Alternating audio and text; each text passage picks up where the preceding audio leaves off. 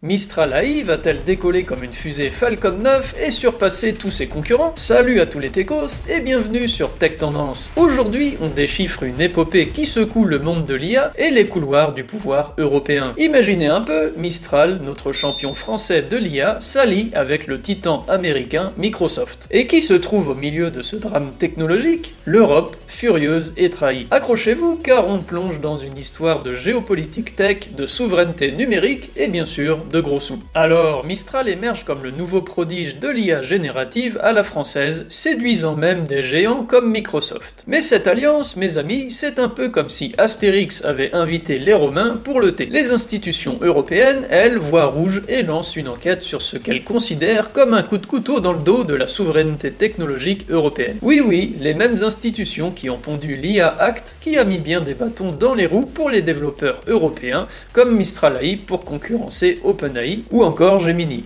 Ironique, non Pourquoi tant de drames, vous demandez-vous Mistral a développé Mistral Large, un modèle de langage multimodal qui parle cinq langues et brille par sa compréhension nuancée de la grammaire et du contexte culturel. J'ai d'ailleurs pu tester ses performances devant vous lors d'une précédente vidéo. Allez la voir, vous regretterez pas. Mais le hic, c'est que ce petit bijou technologique sera désormais accessible via Azure, la plateforme cloud de Microsoft. Pour beaucoup, c'est comme offrir les clés de la citadelle. Seulement, on parle ici d'un investissement de 15 millions d'euros pour Mistral AI, ce qui permettrait à la jeune pousse française d'améliorer considérablement leurs divers modèles d'IA. Mais soyons d'accord, cela fait pas le figure malheureusement face aux 10 milliards que Microsoft a offert à OpenAI pour le développement de ses futurs modèles d'IA. L'Europe, qui a mis des plombes à ratifier l'IA Act pour justement protéger son écosystème tech, se sent un peu comme le dindon de la farce. Mistral, qui avait milité pour un assouplissement des règles au nom de la compétitivité, se retrouve à jouer dans la cour des grands, mais sous pavillon américain. Mais attendez, il y a un twist. Alors que certains crient à la trahison, d'autres, comme la nouvelle secrétaire d'État au numérique, tentent de voir le verre à moitié plein. Après tout, si Mistral peut s'immiscer dans le duo Microsoft-OpenAI, pourquoi pas? Mais entre nous, ça sent un peu la tentative désespérée de sauver les meubles. Je pense tout de même que le mieux est à venir pour Mistral AI avec cet investissement qui va permettre d'embaucher de nouveaux ingénieurs et de développer sa technologie encore plus vite. Alors bravo à eux. Alors les techos, où se situe la fine ligne entre collaboration internationale et perte de souveraineté technologique? Est-ce que l'Europe peut vraiment rivaliser sur la scène mondiale de l'IA